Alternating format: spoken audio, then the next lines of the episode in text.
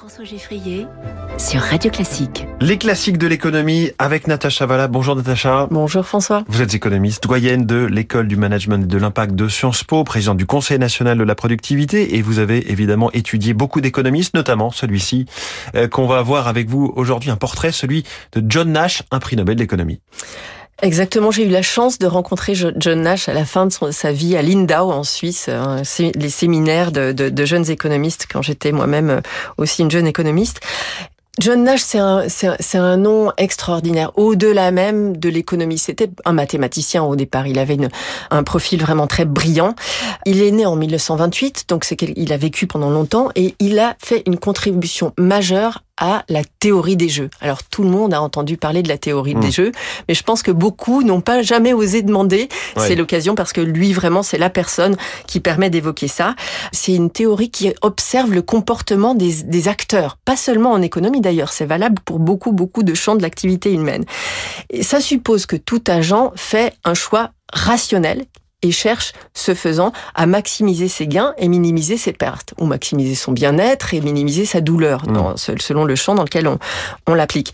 On regarde dans la théorie des jeux un élément essentiel qui est la dimension stratégique dans des situations d'interaction entre les agents. Donc, on sait que on prend en compte le fait que quand on prend une décision, quand on dit quelque chose ou quand on agit, ça a un impact sur l'action ou la décision ou la réflexion même euh, de ceux qui m'entourent. Et cette réaction-là est prise en compte en anticipation, avec en amont, avec un savoir parfait ou avoir ou alors avec des hypothèses dans ma propre euh, euh, prise de décision. Donc c'est cette interaction là qui est essentielle euh, et ça ça a été utilisé beaucoup euh, dans les théories de marché quand on a on, a regardé par exemple les entreprises la, la, leur stratégie de fixation des prix. Est-ce que je dois mmh. baisser mon prix pour faire augmenter la demande et augmenter mes profits? Alors si on est en concurrence curée parfaite, oui, mais si on n'est pas dans cette situation là, notamment si on a des situations de, duopole ou de monopole, ou en tout cas euh, d'oligopole. Ce n'est pas le cas et on prend en compte ces réactions stratégiques. Qu'est-ce que John Nash a apporté dans cette théorie des jeux? Alors lui, il a apporté le théorème de Nash. C'est un théorème qui est basé sur ce qu'on appelle,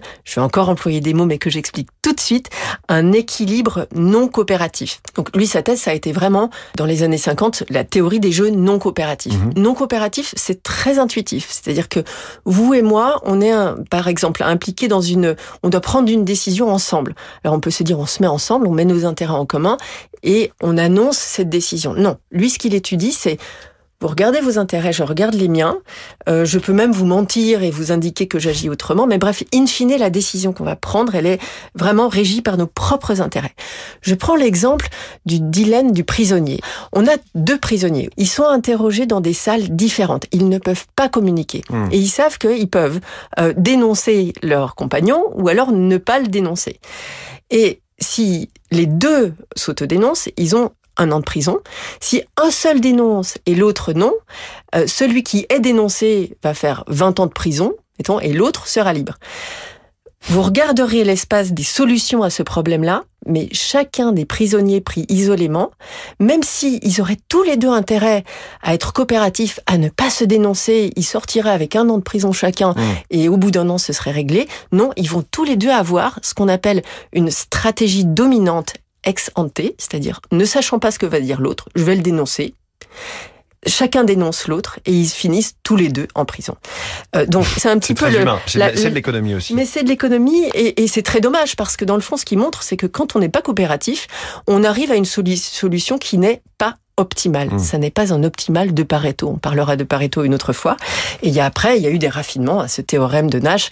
Qui, euh, on a des théorèmes de Nash avec la main qui tremble. Enfin, ça, on pourra peut-être le faire dans une dans une prochaine session. Mais en tout cas, c'est très utile pour plein de choses, pour la fixation des prix des entreprises, pour tout ce qui est vendu en aux enchères, par exemple, euh, pour les crises politiques, les crises géopolitiques. On peut vraiment utiliser ce cadre-là pour réfléchir aux résultats qui sortent de certaines situations décisionnelles. Le théorème de Nash et le dilemme du prisonnier. Voilà, on a vraiment fait connaissance avec ces cas très pratiques finalement ce matin grâce à vous, Natacha Valla. Merci beaucoup. Les classiques de l'économie.